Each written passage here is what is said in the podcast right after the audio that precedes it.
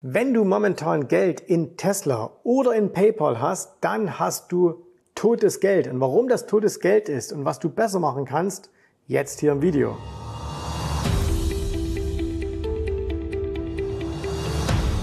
Hallo, mein Name ist Jens Rabe und wenn ich über PayPal spreche, wenn ich über Tesla spreche, dann aus einem ganz bewussten Grund, nämlich PayPal und Tesla, das sind momentan ähm, Aktien, die sehr, sehr viel Emotionen hervorrufen. Und ich möchte, dass du dir dieses Video anschaust, weil du vielleicht entweder in diese Aktien involviert bist oder weil du dir gerade überlegst, dich zu involvieren oder weil du eben eine Beziehung hast zu diesen Aktien, weil du sagst, hey, ich habe jemand, der empfiehlt immer Tesla oder ich habe jemand, der empfiehlt immer äh, die PayPal oder ich habe jemand, äh, der fährt selber einen Tesla. Du bist vielleicht selber auch Tesla-Fahrer und denkst, Mensch, so ein tolles Unternehmen, Elon Musk, so ein super Typ. Ne? Aber ich sage dir, ähm, das Geld, was du in, in Tesla hast momentan und das Geld, was du momentan in PayPal hast, äh, ist totes Geld. So, und bevor ich dir erkläre, warum das so ist und was das mit einem Begriff, der sich Overhead Supply ähm, nennt, äh, was das damit zu tun hat, vielleicht noch ganz kurz ein paar einleitende äh, Worte. Und zwar, die Aussagen, die ich hier treffe, haben nichts mit Tesla und PayPal als Firma zu tun, sondern über Tesla und PayPal als Aktiengesellschaften oder als Aktien. Und das ist ein himmel, himmelweiter Unterschied. Ähm, viele Leute verstehen nicht, dass ein, ein, eine gute Firma nicht zwingend ein gutes Investment ist. Ja? Wie kann man das erklären? Schau mal, Viele sagen, hey, ich nutze doch selber so viel PayPal. Alle nutzen doch PayPal. Oder hey, ich nutze doch selber einen Tesla. Und das ist so ein tolles Auto. Und wahrscheinlich hast du mit all diesen Aussagen recht. Das Ding ist nur, das muss nicht zwingend eine gute Anlage sein. Und ich mache dir mal eine ganz, ganz einfache Rechnung vor. Und die ist ein bisschen an den Haaren herbeigezogen, da gebe ich dir recht, äh, wenn du sie gleich hören wirst. Aber denk mal darüber nach. Stell dir mal vor, du würdest eine Firma gründen und diese Firma würde ein Produkt herstellen, was normalerweise in der Herstellung 100 Euro kostet. Okay? Egal was es ist. Es ist ein Produkt, jeder will das haben und es würde 100 Euro in der Herstellung kosten. Jetzt stellst du das her für 100 Euro und verkaufst es aber für 50 Euro. So, was würde jetzt passieren? Du hättest riesige Umsätze. Jeder würde dieses Produkt kaufen. Selbst all diejenigen, die selber das Produkt herstellen, würden sagen, weißt du was, bevor wir es selber für 100 Euro herstellen, kaufen wir es doch lieber bei dem, der es für 50 Euro verkauft. Okay? Also das heißt, du hättest riesige Nachfrage. Alle würden dich lieben. Alle würden sagen, wow, der kann dieses teure Produkt jetzt für 50 Euro anbieten. Wäre dann aber ein Investment in deine Firma ein, ein gutes Investment? Nein, wäre es nicht, weil du wärst über kurz oder lang pleite, weil du ja etwas für 100 Euro herstellst und für 50 verkaufst. Ja? So, und ähm, das, wie gesagt, ein bisschen Milchmädchenrechnung, aber nur zur Verdeutlichung, das bedeutet eben eine Firma, bloß weil eine Firma beliebt ist, bloß weil eine Firma viel von, von Anlegern genutzt oder von, von Kunden genutzt wird, heißt es noch lange nicht, dass diese Firma auch wirklich gut ist, dass sie eine Zukunftschance hat. Und immer daran denken. Börse behandelt niemals die Vergangenheit, sondern Börse behandelt immer die Zukunft. So, und jetzt schauen wir uns mal an, ähm, was was wichtig ist bei Aktien und ich will dir das mal an diesen zwei Aktien erklären. Wir fangen mal an mit der PayPal und äh, das siehst du hier den langfristigen Chart. Ne? PayPal irgendwann im Jahr 2015 an die Börse gegangen und wir haben schon ganz viele Videos hier darüber gemacht, deutlich nach oben gelaufen. Jetzt ist sie hier wieder unten ähm, und äh, jetzt kommt etwas, das ist dieser sogenannte Overhead Supply. Und ähm, das verstehen viele Leute nicht. Stell dir mal Folgendes vor. Wir haben das ist der aktuelle Stand. Da, wo ich jetzt hier diese rote Linie eingezeichnet habe, okay? So. Und dann kannst du ja sagen, hey, das ist jetzt genau derselbe Preis wie damals im Juli 2017. Und wahrscheinlich, ich weiß es nicht genau, habe mich nicht damit beschäftigt, aber wahrscheinlich hat die Firma jetzt sogar mehr Umsätze, mehr Kunden und so weiter und so fort. Und jetzt denkt man im Umkehrschluss, naja, dann muss die doch jetzt genau wieder so laufen wie vorher.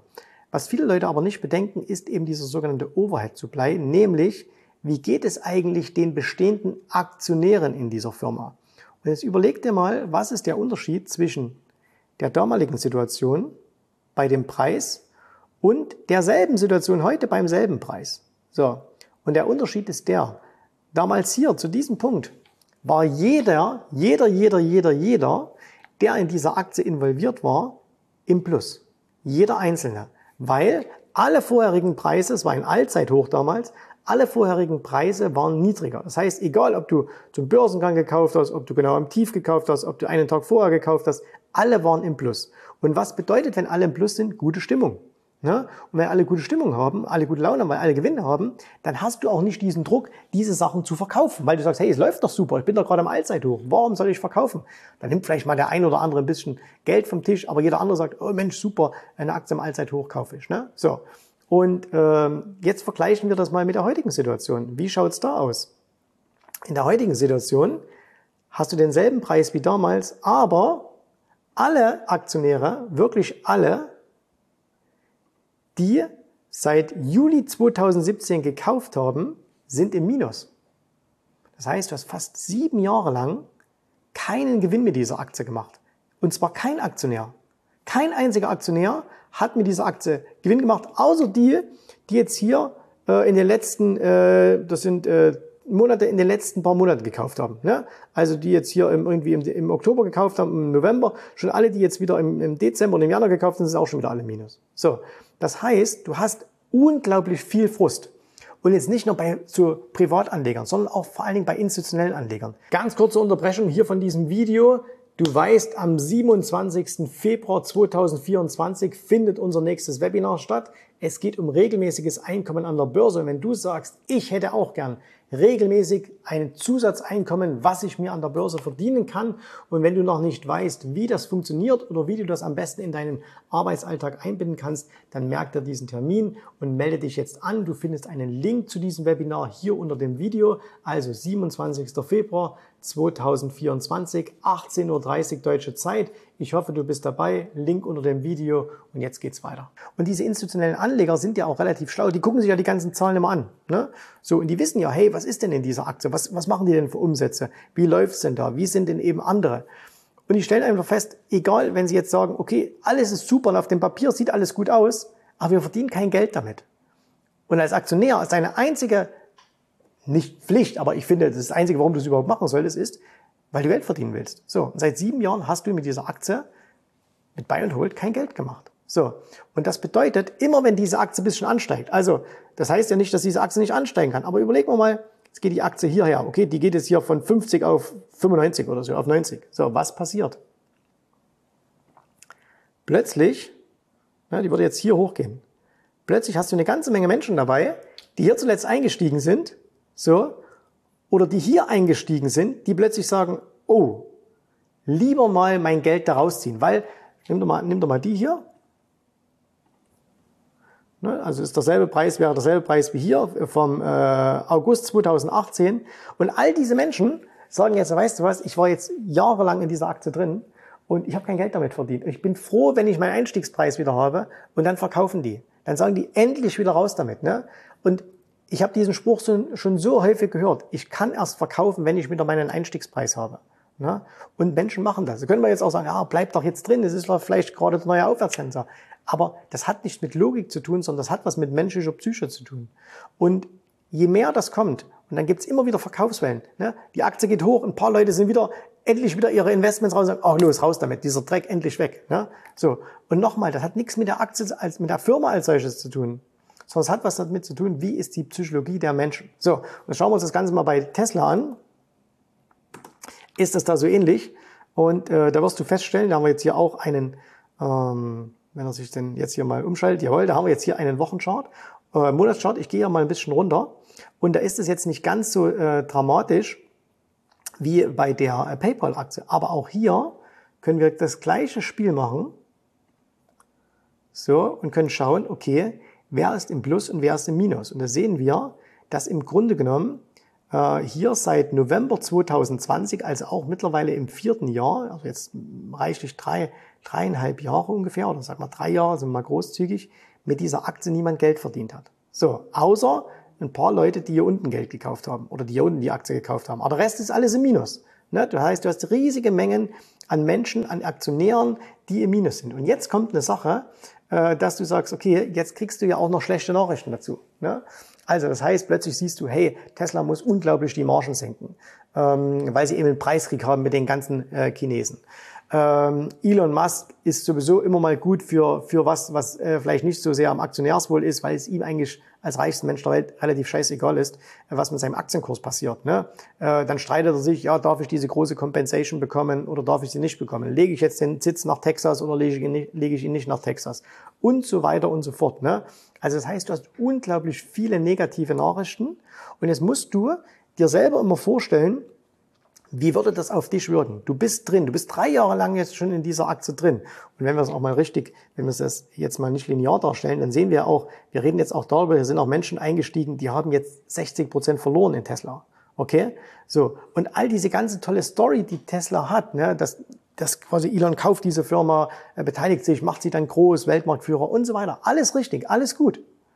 Aber die Psychologie der Menschen, die da drin sind, ist eine ganz, ganz andere sondern die sagen einfach, hey, ich verdiene mit dieser Aktie kein Geld und die ist schon wieder eine Abwärtstrend und die kommt nicht und die hört zu den äh, Big Seven in, in, äh, und alle steigen und Nvidia macht neue Hochs und, ähm, und äh, Microsoft macht neue Hochs und Google macht neue Hochs und Amazon und Facebook und so weiter und ausgerechnet ich habe diese blöde Tesla-Aktie, die nicht geht. So und schon hast du wieder jede Menge Menschen, die sagen, ich, ich will da raus. Ne? Und ah, wenn sie wenigstens ein bisschen steigt, dann steigt sie vielleicht ein bisschen, zack, wird verkauft. So, und das ist, hat das mit, mit Overhead Supply zu tun. Und das ist eine mentale Sache. So, und Börse ist, ist Psychologie. Börse ist nicht nur einfach, da steigt was, da fällt was, da kann man irgendwie Daten auswerten, unterbewertet, überbewertet. Ne?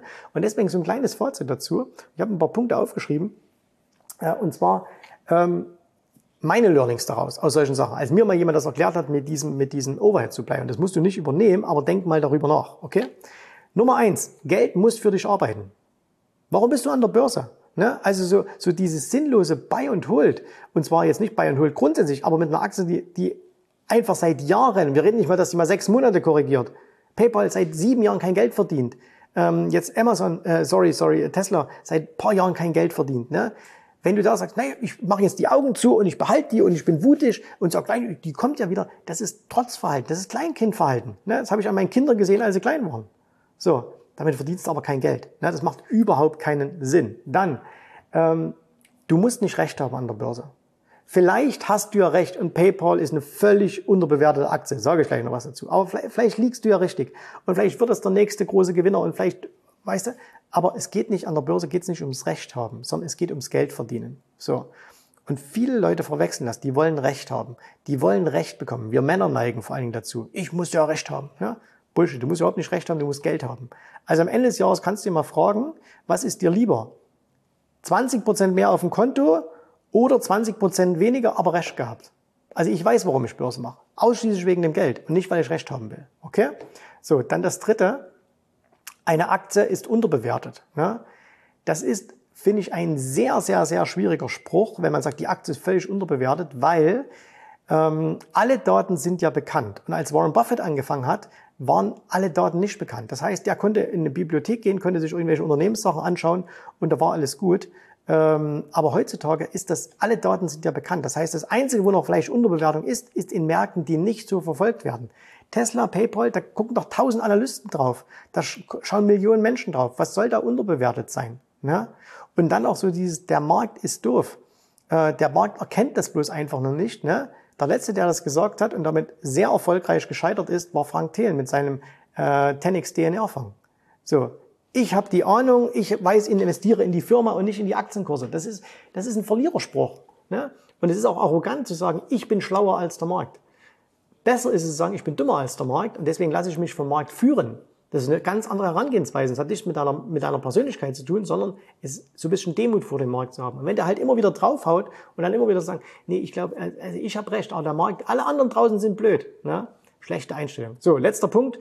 Du musst einfach lernen, wie es geht. Du musst einfach lernen, wie Börse funktioniert, weil Börse ist nicht kompliziert.